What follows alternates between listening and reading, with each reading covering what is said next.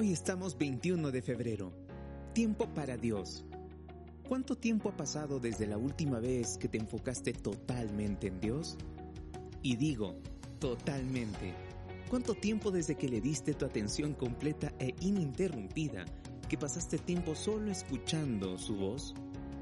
Si eres parecido a mí, es probable que haya pasado mucho tiempo.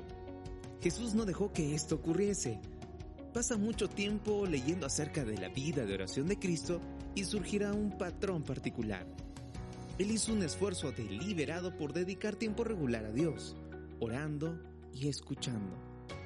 Marcos dice, muy de madrugada, cuando todavía estaba oscuro, Jesús se levantó, salió de la casa y se fue a un lugar solitario donde se puso a orar. Para Jesús, el tiempo con Dios aparentemente era antes de dormir.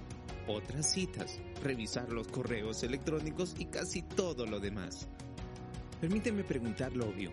Si Jesús, el Hijo de Dios, el Inmaculado Salvador de la humanidad, pensó que merecía la pena limpiar su agenda para orar, ¿no seríamos nosotros sabios en hacer lo mismo?